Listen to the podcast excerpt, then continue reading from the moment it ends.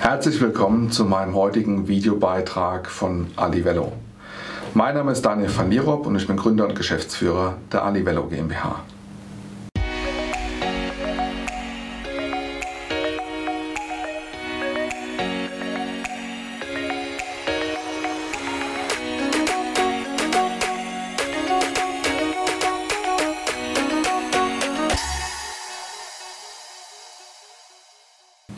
In meinem heutigen Video geht es um das Thema Zielmarktanalyse und auch Zielkunden zu definieren und auch zu beschaffen.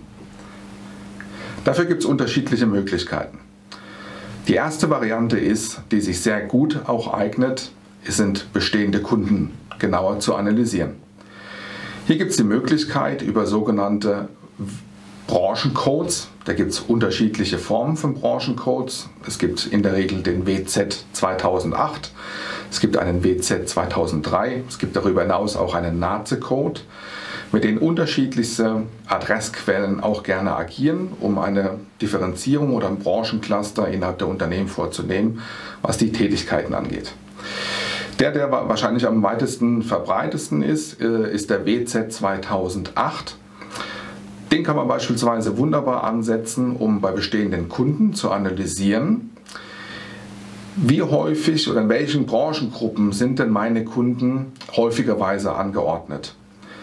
Ich empfehle bei Kunden oder auch bestehenden Interessenten, die mit der Aufgabenstellung an uns herantreten, zu sagen, wir brauchen neue Adressen, wir müssen den Zielmarkt genauer analysieren oder auch beschaffen empfehle ich immer, zu, äh, uns einige Bestandskunden zu kommunizieren, die wir anhand von einem sehr modernen System, ähm, und zwar EchoBot, ähm, dort das Modul äh, Connect, erstmal analysieren, okay, in welchen Branchenkodierungen, also dieser WZ-Code, werden die Unternehmen eigentlich geführt. Je mehr Daten, je mehr Bestandskundeninformationen, je mehr Beispielunternehmen ich zur Verfügung gestellt bekomme, desto genauer ist auch die Selektion hinterher. Das heißt, ich gehe äh, so vor, dass ich mir von bestehenden Kunden oder Interessenten erstmal Beispielunternehmen äh, kommunizieren lasse, um sie dann zu analysieren in den Branchenzugehörigkeiten, sprich in dem WZ-Code, um darauf, auf der Basis dann den Zielmarkt zu analysieren. Wie das genau vonstatten geht, zeige ich auch gerne später mit der Unterstützung von AzureBot Connect versus AzureBot Target. Die zweite Variante und Möglichkeit, um neue Daten zu beschaffen, sind die klassischen Branchendefinitionen, also Hersteller von beispielsweise, mit denen auch jeder Adressanbieter, Listbroker agiert, äh, wo man die Möglichkeit hat, über diese Branchendefinition dann Märkte zu identifizieren, Unternehmen zu identifizieren und das Ganze mit zusätzlichen Möglichkeiten einzugrenzen. Adressanbieter bieten in der Regel zwei Formen der ähm, Adressbereitstellung an. Die erste Variante ist, Adressen zu vermieten, und zwar in der Regel dann über ein Zeitfenster von zwölf Monaten, in dem dann das Unternehmen, das die Adressen bezogen hat, uneingeschränkt mit diesen Daten agieren darf. Der kleine Haken dabei ist, dass nach zwölf Monaten nur noch mit den Daten weitergearbeitet werden darf, mit denen der Vertrieb natürlich weiter agieren muss, weil Interessenten vertrieblich weiter betreut werden müssen. Das heißt auf der anderen Seite, man ähm, kauft Informationen ein, die ich aber nach zwölf Monaten auch wieder löschen muss. Ähm, das ist nicht meine Präferenz. Ich ähm, empfehle immer auch den Adresskauf. Das ist dann die zweite Möglichkeit innerhalb von der Adressbeschaffung über Adressanbieter. Das heißt, wenn ich Adressen kaufe, habe ich einen großen Vorteil, dass die Investition, die ich tätige, und vor allen Dingen auch während einer vertrieblichen oder marketingseitigen Anreicherung von Informationen. Das können Profilinformationen sein, das können aber genauso gut auch Kennzahlen sein, die für mich relevant sind. Oder auch natürlich neue Ansprechpartner, Zielpersonen, Entscheider, die im Zuge einer Bearbeitung dieses neuen Marktes oder bestehenden Marktes identifiziere. Die kann ich darüber hinaus natürlich weiter nutzen. Das heißt, die wertvollen Informationen, die man ja im Zuge der Zusammenarbeit oder im Zuge der Marktbearbeitung generiert, stehen auch über die zwölf Monate darüber hinaus zur Verfügung. Gerne will ich auch das, äh, die Möglichkeiten anhand von einem eingebetteten Video mit EchoBot signalisieren. Wie das genau vonstatten geht, ähm, zeige ich Ihnen euch jetzt. So, ich habe mich jetzt hier in das EchoBot-System eingeloggt. Sie finden jetzt hier einen Menüpunkt. Wir haben da mehrere Module. äh, bezogen. Eines davon ist Target und auch ein weiteres ist Connect. Was die beiden unterscheidet, gehen wir gleich näher darauf ein. Ähm, ich ziehe mir mal beide hier ähm, auf, die, auf die einzelnen äh, Reiter hoch.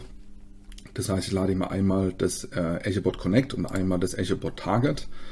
Ähm, fangen wir mal mit EchoBot Connect an. Also entweder ist mir klar, dass ich eine bestimmte Branche erreichen möchte, dann kann ich über die sogenannten Branchenbeschreibungen gehen und kann auch über die Branchenbeschreibungen selektieren.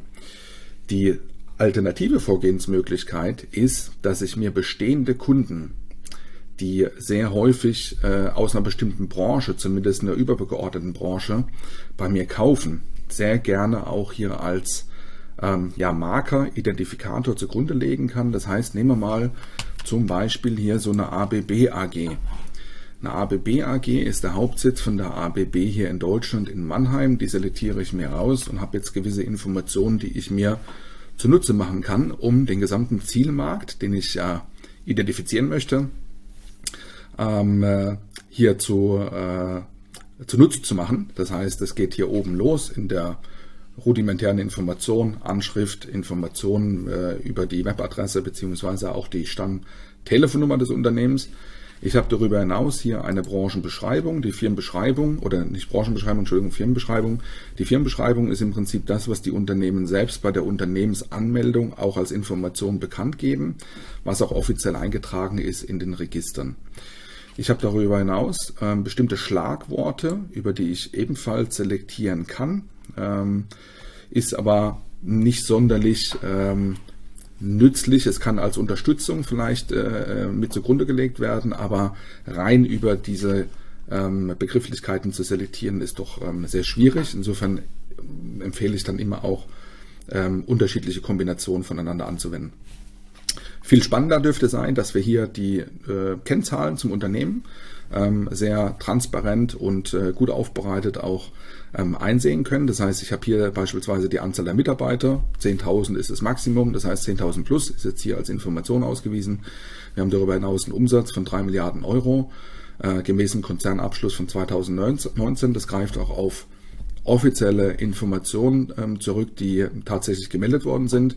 Wir haben ein Gründungsjahr und jetzt kommt das Spannende, wenn ich bestimmte Branchen identifizieren möchte, habe ich jetzt hier den sogenannten WZ-Code. Innerhalb ähm, der Branchenbeschreibung gibt es auch unterschiedliche Codes. Es gibt Nazi-Codes, ein WZ, 2003, 2008, soweit ich weiß, ist das der 2008, ein sehr geläufiger und ein gängiger Code. Hier sehe ich jetzt, in welchem WZ-Code die ABB als bestehender Kunde eingeordnet ist. Und damit kann ich überprüfen, wenn ich mal 10, 15, 20 Beispiele zugrunde lege, in welchen Branchen meine Unternehmen, die ja schon kaufen oder meine Kunden, die schon kaufen, geführt sind.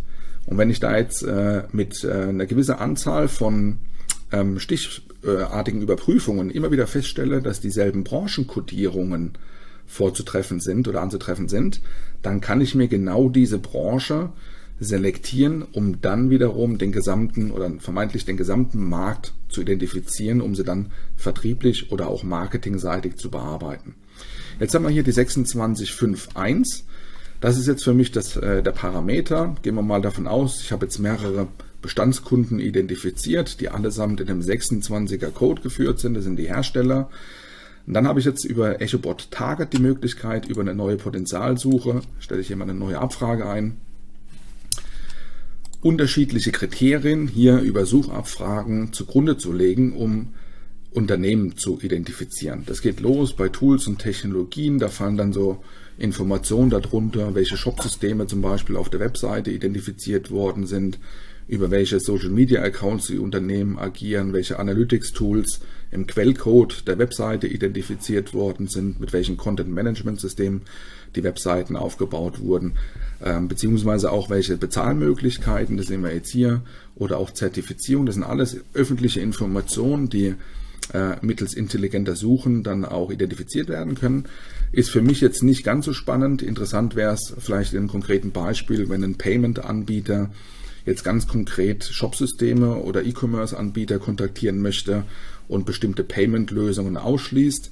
Das heißt, seine eigenen positionieren möchte und dann wäre das ein ähm, gutes Szenario, um darüber mögliche Potenziale zu identifizieren. Spannender ist jetzt hier die Branchenbeschreibung und da das sehen Sie jetzt schon, ich kann entweder über die ähm, über die Suchbegriffe äh, selektieren. Ich kann aber genauso gut hier über die Branchencodes. Und jetzt sehen wir hier eben die 26 ist die übergeordnete Branche.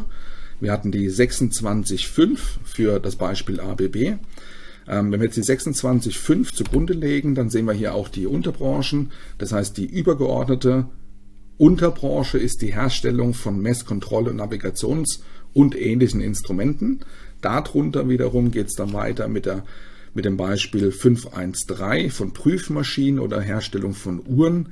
Ich nehme jetzt die gesamte Hauptkategorie und stelle dazu jetzt einen weiteren Suchfilter ein.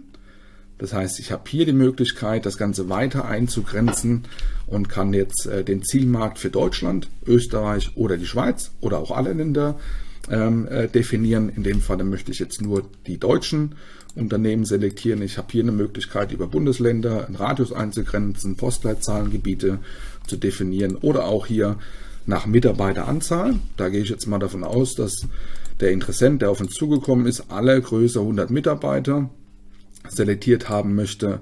Darüber hinaus gibt es hier nochmal äh, die Möglichkeit auch weitere Branchen, macht aber jetzt keinen Sinn, weil es eine Überschneidung wäre. Also einmal zählt der Filter hier oben, hier unten hätte ich eine Möglichkeit, das weiter einzugrenzen.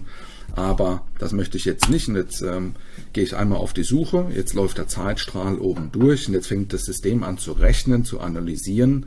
Und jetzt äh, wird es eine kleine Sekunde andauern und dann kriegen wir die Unternehmen ausgewiesen, die in diesen 26.5er Code in Deutschland ähm, gefunden werden und ähm, kriege jetzt gleich die Liste hier angezeigt. Jetzt warten wir ein kleines Sekündchen ab. Dauert natürlich, weil er alle Informationen hier auch, die existieren, analysiert.